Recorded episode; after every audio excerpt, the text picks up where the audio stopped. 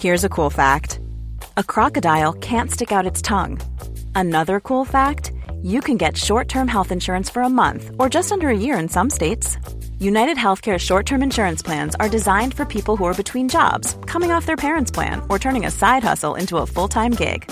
Underwritten by Golden Rule Insurance Company, they offer flexible, budget friendly coverage with access to a nationwide network of doctors and hospitals. Get more cool facts about United Healthcare short term plans at uh1.com.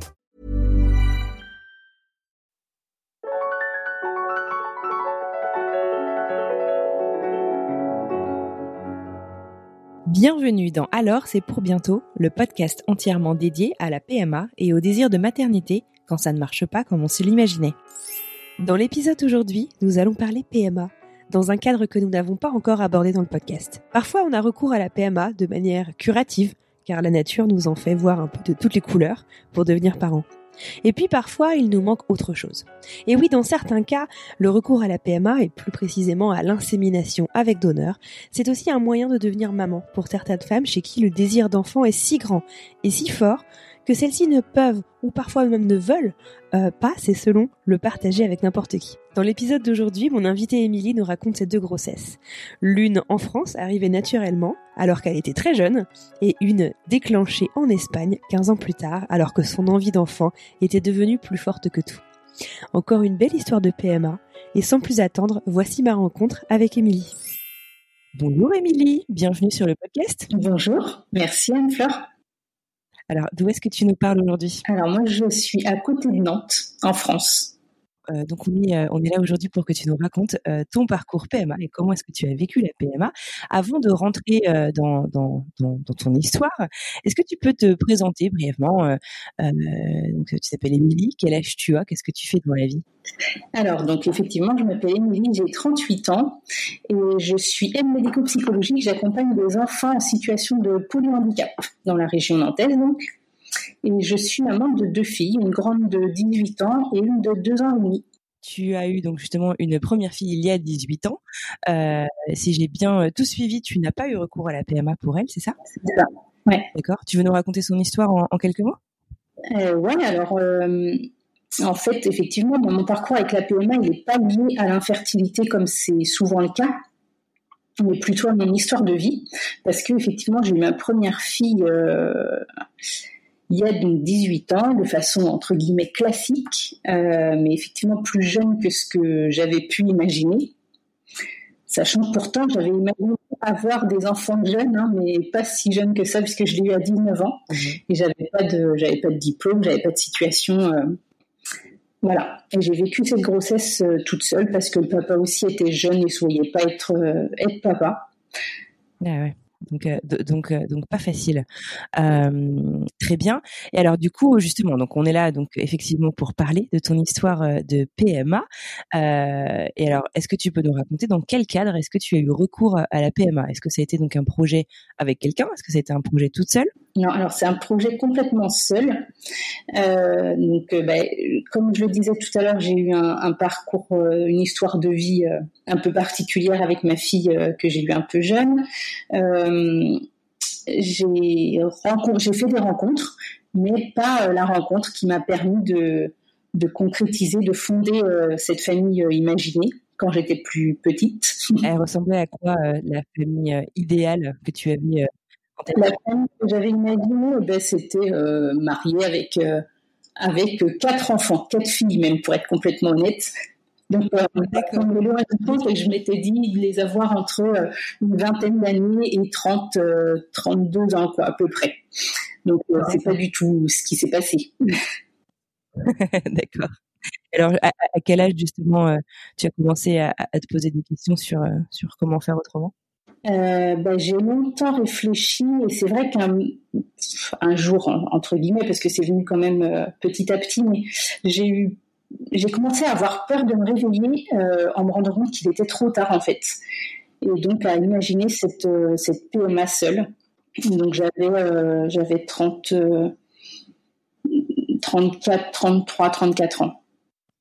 Et tu as pensé tout de suite, si je puis dire, euh, à la PMA ou est-ce que tu as pensé à d'autres euh, d'autres alternatives pour devenir maman et agrandir ta famille? J'ai pensé rapidement à la PMA quand même. Ouais, j'ai pensé rapidement à la PMA seule. Ok, d'accord. Alors, raconte-nous un petit peu, ça ressemble à quoi la PMA seule? Ça ressemble à quoi? Ben, on est vraiment tout seul quand même, euh, sachant qu'en France, euh, en France, c'est pas légal d'avoir un recours à la PMA euh, en tant que célibataire. Il a donc fallu que je me retourne vers d'autres pays, donc que je cherche, que je cherche des renseignements sur Internet. Ça, ça prend quand même pas mal de temps. Il y a beaucoup de questions qui, qui se posent auxquelles on n'avait pas forcément pensé dans un premier temps. Ouais, de quel genre alors? Euh, ben, dans, de, par exemple, euh, quel pays déjà? Quel pays, euh, Dans quel pays c'est légal? Enfin, c'est possible.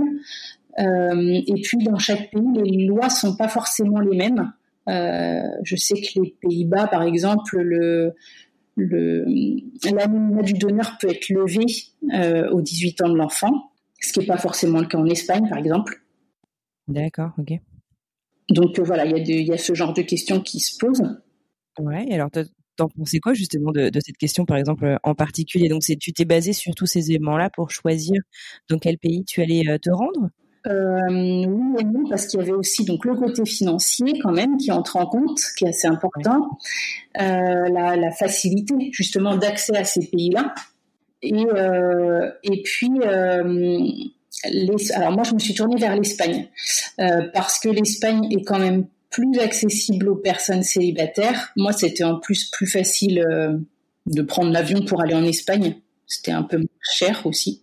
Et quant au donneur, par contre, euh, par contre, il est anonyme euh, complètement. Et ça, ça me questionne encore aujourd'hui. Mais bon, c'est comme ça.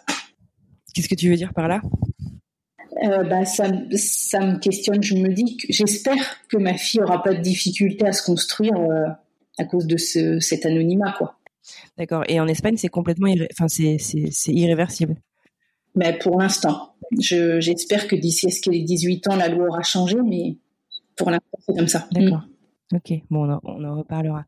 Donc, euh, est-ce que tu te fais euh, euh, accompagner un peu dans ton évaluation des différents pays? Donc, tu as considéré uniquement les Pays-Bas et dans le Danemark et le. les Pays-Bas et l'Espagne. D'accord. Parce que il y, a, deux noms cliniques en fait qui ressortaient régulièrement et qui se situaient aux Pays-Bas et en Espagne. Voilà. Et puis la, clinique euh, de, enfin où j'ai été en Espagne ressortait vraiment plus souvent et avait quand même des résultats a priori euh, meilleurs. D'accord. Ok.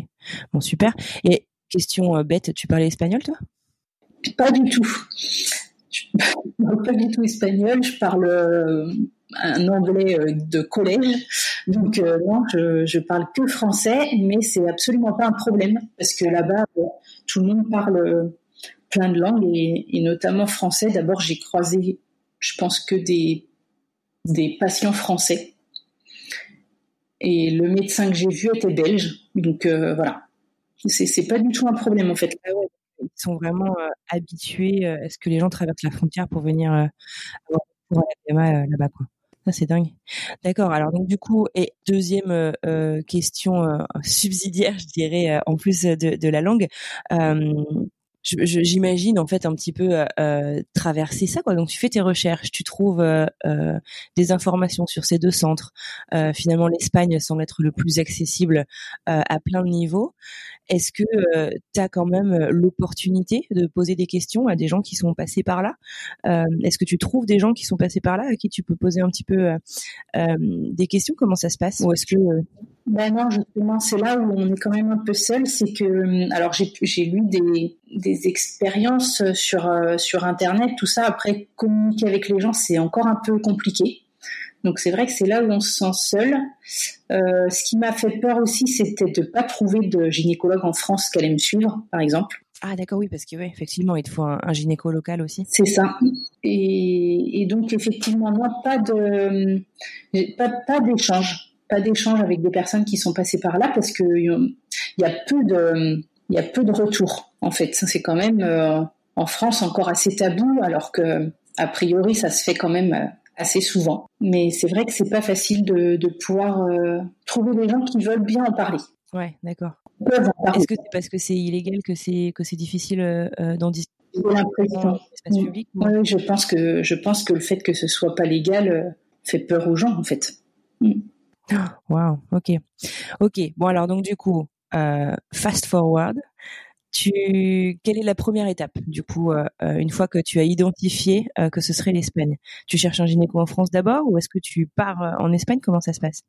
Alors non, je prends contact avec la clinique en Espagne, qui donc alors par mail principalement, qui est hyper réactive et qui répond dans les deux jours qui suivent, mmh. qui m'explique qu'il n'y a pas de qu'il a pas de problème qu'ils ont même une liste de médecins, de gynécos français autour de moi qui ah. pourrait éventuellement euh, m'accompagner. C'est dingue. Ah ouais, d'accord. Comme quoi, c'est plus courant que ce qu'on peut ah penser et ce qu'on peut trouver, en fait. Et puis vachement rassurant, du coup, parce que du coup, on va, on va pouvoir t'accompagner quand même. Euh. Alors, rassurant, et en même temps, euh, j'avais quand même, j'étais quand même inquiète de, ces premiers contacts que j'ai faits par téléphone. Je n'osais pas me déplacer dans les cliniques de peur du regard de, ah ouais. ouais. du secrétariat. Dans les cliniques en France, tu veux dire euh, Auprès des, des praticiens qu'on a rendez-vous Ah ouais. Oui, bah oui c'est bête parce qu'en plus, j'ai été très bien, euh, bah, tout de suite très bien comprise et très bien. Euh, enfin, ça a été très simple. j'ai appelé deux gynécos et, et les secrétaires ont été limite étonnés de mon questionnement. Quoi. bah écoute, tant mieux que ça se passe comme ça. Ça, c'est bien. D'accord, ok. Donc du coup, tu prends contact avec euh, deux gynécos. Tu rencontres les deux finalement ou? J'en ai rencontré qu'un, celui qui était le plus proche de chez moi à ce moment-là. D'accord. Alors comment ça se passe? Bah, donc le, voilà, le gynéco en France me, me dit qu'il n'y a pas de souci, qu'il peut me suivre. Euh, j'avais j'avais un premier rendez-vous en Espagne euh, fin août, donc j'ai pris rendez-vous avec le gynéco juste après en France juste après. Et avant ça, le centre en Espagne euh, m'avait prescrit euh, pas mal d'examens, donc euh, qu'il fallait justement que je que je fasse retranscrire en, en, France. Il faut savoir que mon médecin généraliste a été aussi très très positive et m'a aussi accompagnée là-dedans sans problème. D'accord, ok. Donc du coup, en fait, pour voir si j'ai bien compris, donc tu en fait récupères toute une liste de batteries d'examens qui sont finalement assez classiques quand tu commences un parcours euh, PMA, j'imagine, euh, que tu dois du coup faire en France. Et euh, d'un point de vue logistique, donc tu fais ces examens-là et tu dois les retranscrire en espagnol. Les résultats, c'est ça? Non, je les retranscris même pas. Je leur, je leur redonnerai quand j'irai fin août. Ah oui, d'accord. Donc, enfin, oui, je vais dire simple c'est jamais simple, mais ok, d'accord. Donc, euh, bah, me voilà partie pour, euh, pour faire tous les examens qu'on m'a demandé. Donc, ils sont effectivement les examens, je, je pense, assez classiques pour n'importe quel parcours, euh, des bilans sang, je ne sais combien de tubes de sang, une, une hystérographie, je crois que c'est comme ça qu'on dit, et frottis, enfin, tous les examens assez classiques. Très bien. Donc, tu fais tout ça et puis direction l'Espagne? C'est ça, direction l'Espagne. C'est où d'ailleurs en Espagne que tu, que tu fais tout ça? À Barcelone. Barcelone, ok. Donc j'en profite pour emmener ma fille et y passer quelques jours, tant qu'à faire. Tu lui en avais parlé du coup à ta fille de, ton projet? Oui, bah oui, parce que je ne me voyais pas me lancer comme ça euh, sans qu'elle soit au courant et puis qu'elle me donne son avis. Ouais. Et elle en pensait quoi alors? Elle était super investie et d'un grand soutien, alors que qu'elle avait que 15 ans quand même. Et effectivement, ouais, non, sans elle, euh, sans elle, ça aurait été compliqué. Enfin, sans qu'elle me donne cet accord-là, euh, enfin cet accord entre guillemets, mais ça aurait été plus plus difficile, effectivement. Et puis en plus, le fait qu'elle euh, qu'elle soit tout de suite enthousiaste, je me suis dit que j'étais pas si pourrie que ça comme mère, si elle voulait bien que j'ai un deuxième. bien sûr que non, t'es pas pourrie comme mère. bon, bah c'est super. Donc du coup, te voilà partie avec ton aîné, direction Barcelone. Et alors, euh, comment ça se passe donc euh, la, la, première rencontre du coup en personne avec cette clinique? Voilà, et donc là, je rencontre euh, un médecin qui est belge. Je lui donne tout mon dossier, donc il l'examine et il conclut qu'il n'y a pas de souci. Effectivement, moi, vu que j'avais pas de problème d'infertilité, c'était quand même déjà plus simple. Donc, il conclut qu'il n'y a pas de souci. à mon âge, j'avais 30% de chance que ça réussisse du premier coup. D'accord. Euh, ce que j'espérais quand même fort parce que ça a un coût à chaque fois d'aller en Espagne, euh, plus le coût de l'insémination. Ça représente quoi du coup comme, euh, comme coût l'insémination? Alors l'insémination toute seule, c'est 1500 euros. Ah ouais, ok. Et puis bah, après, il y a tous les à côté, quoi. Ouais. Et avais, donc tu dis en, par rapport à ton âge, tu avais du coup quel âge? Parce que tu t'es lancé dans tout ça, tu dit à 34 ans? 35 ans. Enfin, 34, euh, ouais, j'allais sur mes 35. Ok. D'accord. Donc le médecin euh, belge, enfin en Espagne, lui belge, conclut que, que tout va bien et donc il me fait repartir avec euh, un, des ordonnances de, pour des hormones. Et du coup un traitement. Alors mhm. j'ai pas de souci d'infertilité, mais il trouvait que c'était plus sûr et justement euh, avec plus de chances que ça réussisse du premier coup mhm. si j'avais quand même un traitement hormonal comme, bah, comme n'importe qui dans ce cadre-là. D'accord. Donc en fait, tu dire le traitement hormonal, c'est la première euh, moitié de ton cycle, en fait, c'est la stimulation, c'est ça? C'est ça. D'accord. Ouais, ça fait partie du protocole, quoi. Ok. Voilà. Mais qui est apparemment pas forcément obligatoire si euh, si je voulais pas, étant donné que j'avais pas de souci de fertilité. D'accord. Ok. Ouais, c'est histoire de mettre toutes les chances de ton côté et voilà, c'est ça. Quoi. Ok. Donc je repars avec mon petit stylo dans la main et, et une ordonnance euh, du coup à retranscrire en, en français et c'est là où mon gynécologue intervient. Donc te voilà de retour en France? Retour en France, je vais voir le gynéco qui me qui me donne sans problème toutes ces ordonnances, en me précisant par contre que ça ne sera pas remboursé par la Sécu. Ouais. Tu t'en doutais, j'imagine? Oui, bah oui, oui. Puisque c'est pas légal, donc euh, voilà. Qu'il n'y avait pas de souci pour le faire, mais que c'était pas pris en charge. D'accord. Ok, donc tu récupères tout ça et euh, tu commences ton cycle, euh, enfin tu commences ton, tous ces traitements-là à tes prochaines règles ou? Et je commence bah, après quand je le souhaite. Donc bah, effectivement, j'ai commencé au cycle, au cycle suivant, donc euh, en septembre, très peu de temps après, peut-être une semaine après, je crois, quelque chose comme ça. D'accord, ouais, donc tu enchaînes quand même tout ça vachement rapidement. j'ai tout enchaîné, sachant que le premier contact avec la clinique, j'ai dû le prendre en avril. Ouais. Et donc, je commençais mon, mon traitement en septembre. Il y a même des centres de PMA en France qui sont pas aussi rapides quand même. Hein. non, non, non, ils sont, vraiment rapides et non, ils sont vraiment rapides. Il n'y a pas d'attente, il y a pas de. Je pense que c'est aussi pour ça que beaucoup de personnes se retournent vers cette clinique, quoi. Ok. Bon alors donc du coup tu te lances tu te lances dans son traitement. Il y a quelqu'un d'ailleurs qui, qui t'aide, qui te fait les piqûres ou, tu gères tout toute seule?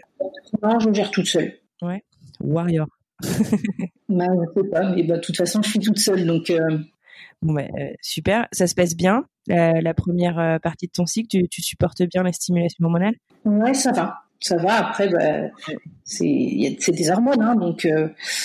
donc il y a des, des, hauts, des bas, mais ça va. Et puis j'ai eu la chance de pas que ça dure pas trop longtemps. Ah ok, d'accord. J'ai dû faire ce traitement une vingtaine de jours seulement.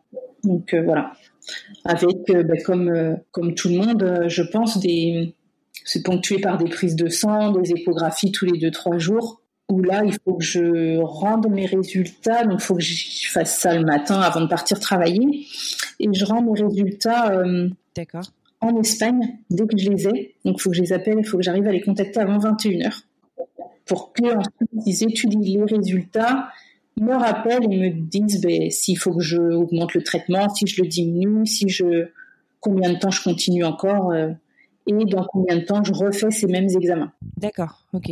donc euh, c'est quand même euh, un, un, protocole très investi, je dirais. Comment tu fais d'ailleurs pour, pour gérer ton, ton boulot pendant ce temps-là? Tu les avais prévenus un petit peu que, que que tu te lançais dans un, dans un protocole euh, de ton côté ou pas du tout? Pas du tout, pas du tout parce que ben, une fois encore c'est pas légal donc euh, toujours cette, euh, cette peur un peu cette espèce de tabou et puis et puis en plus je suis un peu superstitieux je me suis dit que si ça fonctionnait pas je voulais pas que 50 personnes soient au courant de de, de ça. D'accord. Donc? Donc, euh, donc le matin euh, avant de travailler et en, en faisant tout pour essayer de ne pas être en retard. Alors, je préviens mes collègues proches quand même que je peux être un petit peu en retard parce que j'ai une prise de sang à faire, mais voilà, c'est tout. Bon, très bien. Et donc, euh, tu, tu fais donc ces, ces 20 premiers jours de, de, stimulation. Et du coup, enfin, je veux dire, tu ne sais pas quel est le jour où on va te déclencher, où il faut que tu sois euh, en, en Espagne. Euh, donc, euh, comment est-ce que tu comment est-ce que tu, tu d'un point de vue logistique, en fait, je me dis comment est-ce que tu arrives à, réagir rapidement? Comment ça se passe tout ça? Ah bah là, par contre, ça va vite. Enfin, c'est vrai que ce moment-là précis doit être un des moments que j'avais pas forcément anticipé. D'accord. Dans bah, de toute façon, je peux pas savoir quand est-ce que ça va être. Donc, donc voilà, j'ai pas, je l'ai pas vraiment anticipé ce moment-là. Euh, et en fait, un mardi, donc on me rappelle en me disant que c'est bon, cette fois je suis prête et il faut que je sois jeudi. D'accord. Donc il te laisse faire le déclenchement de ton côté, enfin la, la, la, si le, déclenchement de l'ovulation de ton côté et, euh, et donc t'as quoi, c'est 36 heures, un truc comme ça généralement. Pour... C'est ça. D'accord. Ok. Super. Bon, bah, heureusement que moi j'ai envie de dire merci euh, Ryanair et, et toutes les compagnies aériennes de ce genre-là c'est exactement ça. Alors bon, euh, le, enfin, je suis restée sur place. J'aurais pu faire l'aller-retour dans la journée. Je trouvais ça un peu, euh, un peu trop compliqué euh, au niveau émotionnel. Donc, je suis quand même restée une journée sur place. Enfin, une nuit sur place. D'accord. Ok. Alors, raconte un peu comment ça se passe. Et eh ben là, donc on m'appelle pour me dire que c'est bon, il faut partir euh, le jeudi. Enfin, il faut être sur place le jeudi.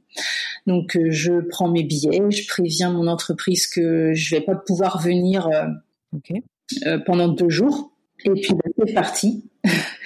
c'est parti. Je prends l'avion. Alors là, c'est vrai que émotionnellement, c'est quand même pas simple de partir comme ça tout seul. Là, du coup, cette fois-ci, ta fille euh, reste à Nantes Ma fille reste à Nantes. J'ai appelé ma maman pour qu'elle vienne, euh, pour qu'elle reste avec elle les deux jours. Euh, d'abord parce qu'elle a école, et puis parce que parce que je me voyais pas. Enfin là, c'était pas forcément sa place là d'être à côté de moi à ce moment-là. Donc du coup, tu te retrouves effectivement complètement seule à Barcelone à aller vivre un truc qui est quand même pas complètement simple, quoi. C'est ça. comment ça se passe est-ce que euh, l'équipe médicale, du coup, t'accompagne aussi un petit peu euh, psychologiquement là-dessus? Enfin, raconte un petit peu comment, comment, comment tout ça se passe ce fameux jeudi Non, alors non, ils sont vraiment très sympas. Ils sont vraiment gentils, rassurants. Ils expliquent bien les choses. Par contre, c'est quand même euh, assez technique et financier. Hein, donc, il n'y a pas, il a pas d'accompagnement. Je rentre, j'entre à la clinique à l'heure où on m'a convoqué. On m'installe dans une petite salle d'attente qui est très sympa, très douillette, par contre. Hein. On m'appelle, le médecin m'appelle, euh, m'explique un peu comment ça se passe, me donne deux trois papiers et notamment euh, me fait signer un consentement et euh, me donne la seule chose du donneur que j'ai le droit de savoir, à savoir son groupe sanguin. D'accord. Et puis bah, c'est parti, insémination.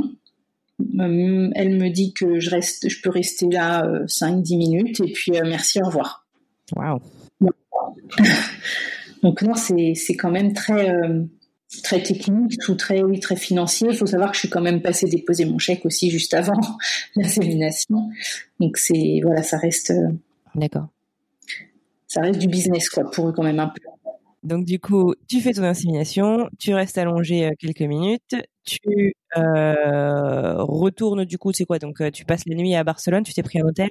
J'ai pris un hôtel. Mmh. Euh, en sortant, j'ai quand même été faire du shopping parce que. Parce que pourquoi pas? un centre commercial juste à côté. et puis voilà. Et puis je rentre, je rentre à l'hôtel, je me pose et là je me détends un peu parce que parce que c'est vrai que les nerfs avaient quand même, j'étais quand même pas si sereine que ce que je pensais. Donc voilà, je me détends, je passe la nuit et puis Qu'est-ce qui t'inquiétait alors? Eh ben, un peu tout, la, procédure, euh, comment ça se passait, c'est comment, est-ce que ça allait fonctionner en plus, tout simplement. Mm-hmm. Et puis, bah oui, une fois encore, c'est pas si simple de faire toutes ces démarches toute seule. Non, c'est sûr, c'est sûr, c'est sûr. Et est-ce que justement euh, à ce, stade-là, euh, euh, tu avais mis au courant certains de tes proches à qui tu pouvais, enfin du coup sur qui tu pouvais compter pour avoir un, soutien, je sais pas, au sein, de ta famille, de tes amis? Alors, bah, ma fille, ma mère était, enfin mes parents étaient au courant. j'avais parlé de ma démarche à mes amis proches. Par contre, j'avais pas donné de date de, enfin, j'ai pas dit quand je partais. Ah ouais, d'accord. Ouais, donc t'avais pas, euh, je veux dire, ce jeudi soir où tu as peut-être euh, besoin d'appeler euh, un copain ou une copine pour raconter un peu, pour te faire un peu rassurer. T'avais, t'avais personne quoi, du coup là. Non, non. Pas facile. Et et, et tout le monde te soutenait justement dans ta démarche? Mes, mes, amis proches, oui. Après, au niveau de ma famille, j'ai eu quelques un retour un peu difficile, parce que j'ai encore eu du mal à digérer d'ailleurs. Ouais. Oui, ouais. Mais, euh, mais voilà. En, en règle générale, euh, oui, ça a été. D'accord. Ok. J'ai été soutenue par les personnes, en tout cas, qui me voient, euh, entre guillemets, au quotidien, régulièrement, et du coup, qui, qui, qui connaissent ma, façon, ma façon d'être, de faire quotidiennement, et, et qui m'ont rassurée en me disant que j'en étais capable. Donc ça, c'était important. Ouais, oui, parfois on a besoin d'entendre dire ça, c'est clair. C'est clair. Ok. Bon, alors donc du coup, retour à, retour à Barcelone. Retour, euh, retour en France, du coup, ça y est, l'insémination. Non, moi j'étais encore à Barcelone, mais d'accord. Donc du coup, ça y est, c'est fini. Tu rentres en France. C'est quoi la suite alors? Eh ben, la suite, c'est d'attendre d'attendre 15 euh, jours avant de pouvoir faire les, bah, le test de grossesse. On m'a voilà, on m'a dit merci, au revoir, euh, menez une vie normale. Et puis faites le test dans 15 jours, c'est pas la peine de le faire avant. Euh. Oui, c'est ce qu'ils disent tous. Tu tiens les 15 jours quand même? Pas du tout. J'ai été acheter, euh, je crois au bout d'une semaine, j'ai dû acheter 5 tests en même temps. ah oui, quand même Ouais. En me disant que, alors vraiment les tests les moins chers possibles, en me disant, je sais que je vais les faire, euh, qui vont être négatifs parce que ça fait, ça fait qu'une semaine. Mais c'est pas grave, ça va me faire patienter. Je savais, je connaissais les résultats. Mhm avant de les faire, mais euh, c'était un petit rituel du matin avant d'aller travailler, ça me faisait patienter. Et alors, euh, donc, ils étaient comment les, résultats? Ah ben, Évidemment, ils étaient négatifs. le premier était négatif, je l'ai fait euh, au bout d'un petit peu plus d'une semaine. Ouais. Et effectivement, bah forcément, il était négatif. Euh, voilà. J'ai refait le deuxième euh, deux jours après. J'ai pas fait le lendemain, j'ai fait deux jours après, qui effectivement était aussi négatif parce que c'est pareil, ça faisait qu'une dizaine de jours. Je le jette, je continue mon petit rituel et je sais pas pourquoi, au bout d'un quart d'heure, euh, je me dis ah, je sais pas, j'ai eu un doute. Je suis retournée le chercher mhm. et là j'ai vu un tout petit positif. Alors je me suis dit bon, peut-être que à force ça tourne ou je sais pas, je savais pas. Mais du coup, ça m'a mis en doute quand même. Donc j'ai refait un test le lendemain qui avait un, positif un peu plus léger mhm. et tous les jours, euh, mhm. enfin un peu plus prononcé, qui était léger encore mais un peu plus prononcé. Et le surlendemain, donc trois jours de suite, le, le, ben le, le positif était un peu plus franc. C'était encore pas super, mais c'était un peu plus franc. Donc du coup, je commençais quand même à, à être assez positive euh, là-dessus. Mm. Super. Et donc vient le jour de la prise de sang? Et vient le jour de la prise. Alors avant la prise de sang, j'ai refait quand même euh, le dernier test que j'avais acheté où c'était écrit. Euh, parce que jusque-là, c'était juste les plus-moins. Et là, j'avais acheté pour le, dernier un test où c'était écrit. Ah, enceinte. Voilà. Vous avez tout prévu quand même. Hein. C'était très, très Et donc, j'ai fait, j'ai fait ce test le jour de la, de la prise de sang, mais c'est pareil en attendant les résultats parce que j'étais pas très patiente sur ce coup-là. Non, personne n'est. Hein. c'est pas facile d'attendre. Et il s'avère qu'il était effectivement positif. Génial, génial, génial. Donc du coup, ça aurait marché euh, euh, dès euh, la première insémination. Ça a marché du premier coup. Mm. Ah, c'est génial. Donc Super. Donc du coup, quelles sont euh, euh, les, prochaines étapes? Là Une fois que tu es enceinte, tu n'as plus rien euh, à dire à la clinique en Espagne ou comment ça se passe? Alors, je les informe. si je les informe un peu tout au long de la tout au long de la grossesse, en fait, ils m'envoient. Alors, chose que je savais pas pour le coup, mais eux de temps en temps ils me relancent en m'envoyant des des mails pour savoir Bon, alors la première étape, c'était effectivement de savoir si j'étais enceinte ou pas. Et puis après, si la grossesse se déroulait bien. Et puis pour finir, euh, il fallait que je leur euh, dise quand j'avais accouché et si ça, si ça se passait bien ou pas. En fait, je pense, ben, d'après ce que j'ai compris, ils ont besoin de rentrer dans leur euh, dans leur base de données si si la grossesse, si ça a fonctionné, si la grossesse a été à terme, etc. Parce qu'en plus, le le don, enfin le donneur a le droit de de savoir ce que ça a donné. Euh, non, d'avoir, je sais pas trop comment l'expliquer. De, il y a un nombre d'enfants nés par donneur. C'est-à-dire qu'il peut pas avoir, euh, il peut pas donner, euh, enfin, son don. Il a un seuil, et il peut pas aller au-delà de ce seuil. Voilà. Et il est de, il est de quel ordre d'ailleurs ce, ce, chiffre, tu sais? Je crois que c'est une dizaine. Ah, quand même. Eh ben très bien. Et alors ta grossesse, généralement une grossesse qui est issu de la PMA et suivi d'un petit peu plus près. Est-ce que c'est le cas pour toi? Non, pas plus que ça. Non, moi, c'est suivi comme une grossesse classique parce qu'en fait, je suis pas suivie par un centre de PMA ou par. Bah, moi, du coup, je suis déclarée comme une grossesse classique dans les dossiers puisque puisque j'étais pas censée faire ça. Ok. Alors, euh, tu es dans quel état d'esprit, donc, du coup, euh, quand tu apprends euh, que tu es enceinte eh ben, Très heureuse, évidemment, oui. Soulagée, j'imagine aussi. Quel est ton, ton niveau de stress sur la continuité de la grossesse? Comment ça se passe? Je suis très stressée les premiers temps, de, ben, comme tout le monde, je pense, peur de, peur de perdre le bébé. Ouais tout simplement. Je pense que là, comme euh, donc le, premier trimestre ou le temps que tu sentes bébé bouger ou voilà, c'est un peu plus, un peu moins serein, disons. Et puis, euh, et puis après, bah, toute seule, c'est vrai que c'est une fois encore pas si simple dans le sens où j'ai envie de partager euh, les étapes, les ma joie, tout ça, et, ça c'est pas facile. Donc je bassine un peu mon aîné, mais évidemment c'est pas pareil que que si s'il y avait un papa. Ouais, je, je, je, comprends bien. Euh, et du coup, euh, quand est-ce que tu l'annonces euh, à tes proches que ça a marché ou à ton entourage? Bah Là, je le dis assez, assez vite. Je le dis assez vite aux personnes qui étaient au courant, mes, mes, amis très proches, là, je sais pas, elles sont cinq à être au courant. Donc je leur dis quand même assez rapidement parce que c'est vrai qu'elles ont quand même suivi bah, le, le, processus depuis quasiment le début. J'avais pas forcément dit la date à laquelle j'avais été sur le moment, mais effectivement après me poser des questions. Elle voyait bien que j'ai plusieurs amis qui étaient passés euh, des soirs à l'heure où j'avais mon injection à faire. Elle voyait qu'il n'y en avait plus forcément, etc. Donc, euh, donc euh, elles, elles l'ont su rapidement. Et puis pour les autres, pour les personnes de mon entourage, les autres.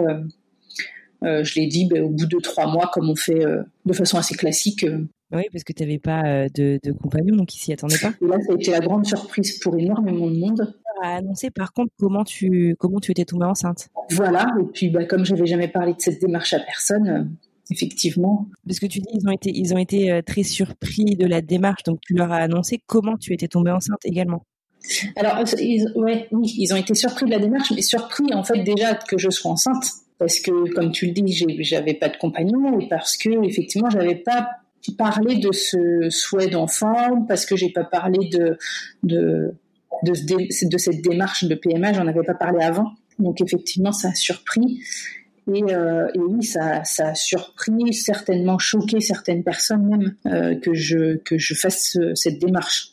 Et puis inquiété aussi sans, sans doute d'autres. Ah oui, comment ça? Euh, bah, Inquiété dans le sens euh, parce que je suis toute seule, c'est pas facile d'élever un enfant seul. J'en savais quelque chose. Euh, et puis euh, et puis parce que c'est quelque chose qui est tabou. Donc euh, donc en fait comme on n'en entend pas forcément parler, les gens s'imaginent pas que c'est quelque chose qui qui peut se faire, qu'il y a d'autres enfants qui vont être dans le même cas que ma fille, etc. Oui, je comprends. et donc, du coup, ta grossesse se passe bien? Ma grossesse se passe bien sur le plan médical. Après, au niveau émotionnel, bah, moi, comme je disais, j'ai envie de partager. Tout ça, c'est pas simple d'être euh, complètement seule. Et puis après, elle est pas très sereine parce qu'elle est ponctuée de plein de, bah, de doutes, hein, ça évidemment, comme euh, n'importe qui, je pense. Mais aussi d'événements un peu plus, plus ou moins difficiles, comme euh, un décès, à la deuxième écho, une annonce d'éventuelle trisomie, euh, euh, quelques mois encore après, ma fille s'est fait agresser, mon papa a fait un AVC. Enfin bon, euh, ça a été ponctué de plein de petits choses pas sereines, ouais. Ouais, une grossesse mouvementée. Moi, médicalement, tout se passe bien. Donc, c'est le principal. Tu te fais accompagner justement si c'est pas facile psychologiquement pendant la grossesse ou pas du tout? Non, toujours pas. mais écoute, si tu n'en as pas besoin. Et alors, donc, du coup, tu, tu mènes cette grossesse euh, à son terme? Voilà, je mène, enfin, euh, j'ai accouché trois semaines plus tôt, mais bon, euh, c'est pas.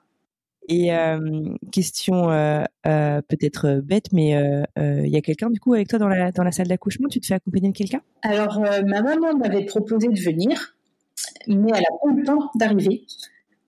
Euh, bah, en fait, donc j'étais chez mes parents le, la nuit, parce que c'est dans la nuit que je suis partie, la nuit où les contractions ont commencé. Euh, j'ai eu peur d'accoucher dans la voiture de ma maman. Donc, dans le doute, on a appelé une ambulance, mais qui a mis quand même un peu de temps à venir, mhm. un peu de temps à partir aussi, parce que l'ambulancier n'était pas sûr. Il fallait qu'il rappelle le médecin du SAMU pour savoir si effectivement il m'emmenait ou s'il me faisait accoucher sur place. Mhm. Ce qui m'enchantait pas tellement. Ah oui, j'imagine. tu voulais euh, une péridurale ou des choses comme ça? Oui, bah là, de toute façon, je pouvais l'oublier parce que j'arrivais vraiment, les contractions se rapprochaient. Donc, euh, mais je voulais quand même au moins pouvoir accoucher dans un endroit où il y avait du matériel. Ouais, je comprends, je comprends bien sûr. Et ça a été si rapide le, du début de tes de tes contractions jusqu'au ok, elles sont espacées de très peu, il faut y aller? Bah, la première contraction a commencé vers une heure du matin. La deuxième, une demi-heure plus tard. Donc ça, c'était, j'étais large, quoi. Mhm. Encore une demi-heure après. Et puis par contre, donc ça, ça a duré pendant une heure. J'ai eu en gros trois contractions. Et à deux heures, elles ont commencé à être. Euh, d'abord, j'ai fissuré la poche des os. Ah et après, elles ont commencé à être euh, très rapprochées. Je pensais avoir le temps de prendre ma petite douche, tout ça, mais euh, ça n'a pas été si simple que ça. D'accord. Et donc c'est là qu'on que j'ai appelé l'ambulance et, et ça a traîné. Ils ont mis presque une heure à venir, puis après presque autant à partir. Donc en fait, bah, le temps de faire la route ensuite parce que j'avais trois quarts d'heure de route. Ah ouais, d'accord, ouais, ouais, effectivement, donc c'est pas, pas facile. Bah, ma fille est née en fait dix minutes après mon entrée dans la salle d'accouchement. Oh, voilà. fallait pas, il fallait pas s'arrêter au feu rouge. oh wow, ok. Ok, ok. Donc du coup, tu étais toute seule euh, avec les. Enfin, j'étais toute seule, mais en fait, euh, je ne sais pas pourquoi. On en avait parlé avec ma mère juste, euh, je sais pas, la veille ou peut-être bien même l'après-midi même, où je lui disais que finalement, je préférais qu'elle reste avec ma grande, parce que ma, ma fille m'avait dit qu'elle voulait venir, qu'elle voulait être dans la salle d'attente. Euh, et, je m'étais dit, si jamais quelque chose se passait pas si bien que ça, alors j'avais jamais imaginé que quelque chose se passe mal, mais euh, voilà, on ne sait jamais. Euh, je préférais que quelqu'un soit avec ma grande, en fait. D'accord, et qu'elle soit pas toute seule. Ouais. Donc du coup, je m'étais préparée à accoucher toute seule. Ok. Chapeau. Bah, toujours dans cette idée que de toute façon, ben, je me lançais là-dedans toute seule. Donc, Alors du coup, une seconde petite fille voit le jour. Elle s'appelle comment? Tes, tes petits d'ailleurs Tu peux le dire ou pas? Alors la grande s'appelle Ambre et la petite s'appelle Maxine. Oh, que c'est mignon. Super. Et donc euh, bébé en pleine santé, tout va bien? Voilà, bébé tout va bien. Euh, une grande sœur Gaga et une maman comblée. Voilà. Eh ben, eh ben génial, génial, génial. Et euh, les, tes débuts du coup euh, en tant euh, que, que maman euh, d'un deuxième petit enfant, tout se passe bien. Tu, tu, reçois du coup le soutien de, de, de tes proches et, et, de ta grande du coup j'imagine? Oui, alors de ma grande énormément, de mes proches aussi d'ailleurs. Après, j'ai eu plus de. Je pense que pour ma grande, alors d'abord, j'étais pas complètement seule dans le sens où j'étais encore, j'ai vécu un an chez mes parents quand j'ai accouché de ma grande. Mhm. Donc euh, j'avais énormément de soutien de mes parents et je comptais beaucoup sur eux parce que j'avais peur de mal faire, de pas savoir faire, de mal faire. À 19 ans, j'étais pas du tout. Euh, j'avais peur de lui faire mal, de, de mal faire. Enfin. Ah ouais. Ok.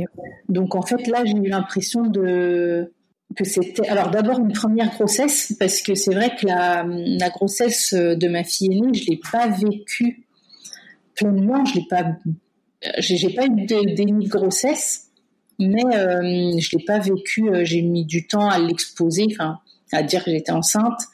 Et puis j'ai été remplie de tellement de doutes parce que euh, la situation n'était pas du tout idéale que en fait ça a, ça a gâché entre guillemets cette grossesse. Donc déjà là cette cette seconde grossesse était un peu une revanche et une comme comme une première grossesse et les premiers mois de ma fille aussi du coup si euh, justement tu disais euh, quelque chose qui n'a pas été facile quand tu t'es lancé dans toutes ces démarches, c'était de, savoir, euh, enfin d'avoir en fait des informations et des retours d'expérience. Qu'est-ce que tu aurais aimé savoir avant de te lancer, qui pourrait aider des personnes qui se lanceraient dans un projet comme le tien? Eh ben déjà que c'est finalement pas si compliqué entre guillemets que ça, enfin que, que, le corps médical français est prêt à nous aider. Ouais, c'est important. Et ça, c'est quand même, c'est quand même important parce que c'est vrai que c'est, enfin moi, c'est une question qui m'a quand même, je me suis dit si tout, tout est possible et que là ça coince, ça m'aurait quand même. Bien sûr. donc dire ça et puis dire que, bah, en fait, ce qui serait ce qui serait bien, c'est déjà que ce soit possible en France, mais aussi que qu'on ose en parler, qu'on ose en parler, que les que les que les femmes sachent qu'elles n'en sont pas toutes seules dans cette situation. Et il y a encore du boulot hein, pour lever tous ces euh, tous ces tabous question, euh, on parlait tout à l'heure euh, du, budget, euh, parce que finalement c'est quand même quelque chose qui n'est pas anodin sur ton porte-monnaie également. au final, tu as une idée de combien ça t'a coûté ce projet deuxième bébé? Alors déjà, il y a eu 1500 euros d'insémination, il y a eu deux séjours, enfin deux, oui, deux passages, plus l'avion, peut-être près de 3000 euros, je dirais. Et après, tout ce qui est toutes les prises de sang, les échographies pré-insémination, j'imagine c'était ta poche, c'est ça? Alors les, les, prises de sang et l'échographie avant, non, parce que parce qu'en fait cette démarche-là n'est pas légale, mais pour autant de faire des prises de sang et de passer des échographies, ça c'est c'est légal parce que ça pourrait être dans un tout autre cadre. D'accord, ok. Donc ça, non, ça n'a pas été euh, payant. Après, euh, c'est environ 400 euros de traitement, euh, traitement hormonal. D'accord, donc à peu près 3000, 3500 euros de budget. Donc, quand on est tout seul, c'est pas, enfin même à deux, de toute façon, hein, c'est un coût. Mais avec un seul salaire, c'est, je pense, d'autant plus. Oui, c'est un, un, gros impact sur le budget familial, j'imagine bien tu avais fait euh, euh, des économies euh, à l'avance en, prévision de ce projet? Un peu, mais pas à cette hauteur. Donc voilà. Très bien. et alors, un truc sur lequel je voulais revenir au début de l'épisode, tu me, parlais des donneurs donc anonymes et du fait donc que ta fille ne pourra rien savoir sur le donneur, en tout cas si la loi reste telle qu'elle est en Espagne. Toi, tu as eu zéro information. Enfin, en fait, je veux dire, c'est parce qu'en France, tu passes au tribunal, c'est ça, pour avoir un, don de sperme. En Espagne, c'est hyper simple. Comment ça se passe? Eh ben non, moi rien du tout. C'est juste, alors dans mon dossier que j'ai remis au premier rendez-vous à la clinique, on me demandait, on m'a demandé de remplir une fiche avec la couleur de mes yeux, ma taille, mon poids, etc. Vraiment les caractéristiques physiques, mes origines et, et des photos parce qu'en fait, ils choisissent le donneur en fonction donc de mon groupe sanguin et de mon physique, de mes traits physiques. Ah ouais, donc ils cherchent à avoir quelqu'un qui, a des, similitudes euh, euh, caractéristiques physiques. Voilà, pour que euh, les enfants en fait ressemblent au plus proche à, bah, aux seuls parents et qu'ils puissent s'identifier. D'accord. Voilà. Par contre, moi, j'ai droit de rien savoir, ni, ni son origine, d'ailleurs, ni rien du tout. La seule chose que j'ai pu savoir, c'est son groupe sanguin, qui est le même que moi, d'ailleurs. Eh ben non, ok. Très bien. Est-ce que tu prévois, du coup, euh, d'en parler euh, à ta fille quand, elle sera euh, en mesure de comprendre ou, pas du tout? Ah oui, oui, oui. D'ailleurs, à la clinique, ils nous remettent un. Enfin, ils nous remettent. C'est numérique, mais un petit livre, je n'ai plus le nom en tête. Euh, en tout cas, enfin qui explique euh, le don pour l'enfant quand il sera voilà, un petit peu pour enfant. Mm. Bon, super. Et pour l'instant, euh, je dirais, elle a quoi? Elle a deux ans, deux ans et demi, c'est ça? Elle a deux ans et demi, mais donc pour l'instant, non, elle pose pas de questions. Elle se pose même pas de questions de savoir si son modèle familial est le même qu'ailleurs ou pas. Bon, bah tant mieux. Elle est heureuse, c'est ce qui compte? Elle a l'air en tout cas. Bon, super. Est-ce que il euh, y a quelque chose que tu voudrais ajouter avant qu'on se dise au revoir? Quelque chose que tu voudrais que la communauté euh, sache ou que des, des, parents ou des futures euh, mamans qui se lancent dans des projets comme le tien sachent Un conseil, un encouragement? Eh ben, il faut y croire déjà. Et puis, et puis, ben, j'espère que ça deviendra moins tabou, qu'on pourra en parler plus librement et et voilà qu'on va avancer à ce niveau-là. Bah écoute, euh, on est complètement en phase euh, et, euh, et on y travaille. en tout cas, ton témoignage aujourd'hui contribue grandement à libérer la parole là-dessus. Donc merci beaucoup d'avoir pris le temps de me parler, Merci de m'avoir reçu et merci d'avoir créé ce podcast justement qui va peut-être permettre de libérer les paroles. Écoute, c'est tout ce que j'espère. Merci beaucoup. Je te souhaite une très bonne continuation. Et euh, écoute, de gros bisous à Ambre et Maxime. Bonne continuation.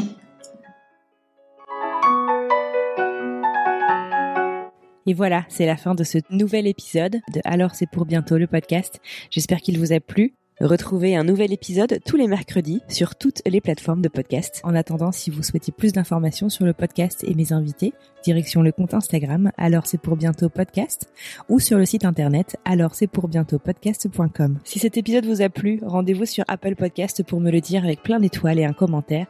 C'est le meilleur moyen de m'aider et de permettre au podcast de trouver d'autres auditeurs que le podcast pourrait intéresser. Si vous souhaitez témoigner, n'hésitez pas à m'écrire directement sur Instagram. En attendant, je vous souhaite une très belle semaine et je vous dis à mercredi.